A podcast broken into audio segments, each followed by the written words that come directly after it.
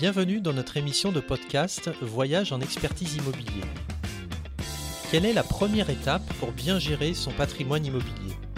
C'est ce que nous allons voir dans cet épisode. Bien connaître le patrimoine à gérer ainsi que ses usages précis constitue un préalable indispensable à la définition d'une stratégie et d'un programme d'action. Pourtant, les données en votre possession sont souvent partielles, dispersées et hétérogènes dans leur niveau de détail. La connaissance du patrimoine passe donc d'abord par le recensement des bâtiments constituant le parc pour en connaître à minima le statut et les caractéristiques physiques. Il s'agit ensuite de rassembler les informations existantes sur ces bâtiments et leur environnement. Il est enfin important d'effectuer une première évaluation rapide de l'état réglementaire, technique et fonctionnel des bâtiments, au regard notamment de la maîtrise de l'énergie, de l'accessibilité, de la qualité d'usage ou de leur valeur patrimoniale. Le diagnostic technique et fonctionnel est un outil pour y parvenir. Les questions de pertinence des implantations, d'actualisation des besoins en surface et de qualité d'usage sont au cœur de la problématique de gestion de patrimoine immobilier. C'est pourquoi la documentation sur l'état technique des bâtiments est à rapprocher des éléments connus concernant l'évolution en cours ou à venir des besoins d'hébergement et d'usage des services.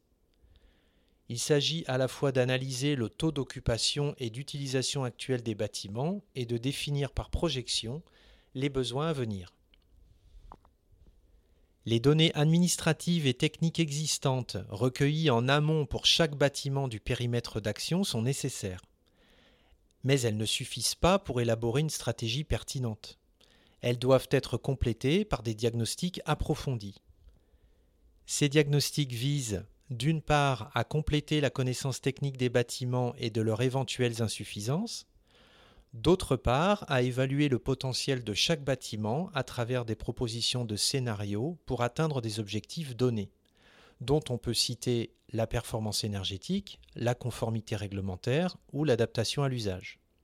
Les propositions de diagnostic ne doivent pas concerner seulement les travaux. Elles pourront également viser une réorganisation des locaux ou l'optimisation de l'exploitation et de la maintenance. L'objectif final des diagnostics est d'aider à la formalisation d'un programme d'action pour la gestion de l'ensemble du patrimoine. Il ne s'agit donc pas d'aboutir à une simple liste détaillée d'interventions. Les diagnostics doivent proposer et évaluer diverses solutions au regard de leurs coûts et de leur degré de pertinence. Ils permettent d'ajuster le périmètre d'action. Enfin, le maître d'ouvrage et le cas échéant son équipe technique doivent pouvoir s'appuyer sur les gestionnaires des bâtiments qui par définition sont les plus à même de connaître l'état et le coût de leurs bâtiments respectifs.